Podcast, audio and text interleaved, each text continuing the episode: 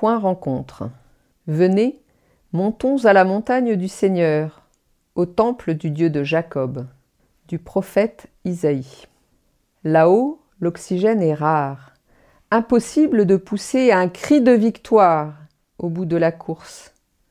Alors, faisons silence. Nous voici sur le plus haut sommet du monde, à 8848 mètres d'altitude, sur le mont Everest. Dans la Bible, les montagnes sont le lieu de la manifestation de Dieu. Au Sinaï, Moïse reçoit la loi.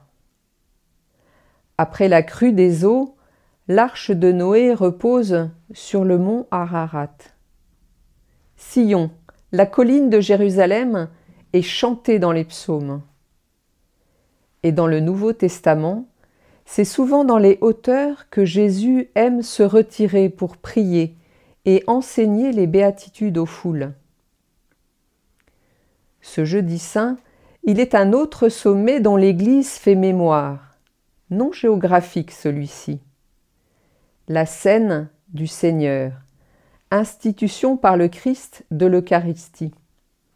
Elle est source et sommet de la vie chrétienne qu'on ne s'y trompe pas. Il ne s'agit pas d'un sommet à conquérir victorieusement. Comme pour tout, il y a des étapes à franchir avant de l'atteindre, un cheminement humain et spirituel qui prend toute une vie. Il y a un rythme à trouver. Comme le pèlerin russe, sur ce chemin vers Pâques, j'ai trouvé mon souffle, ma prière. Je t'aime et j'ai confiance. Prends pitié de moi.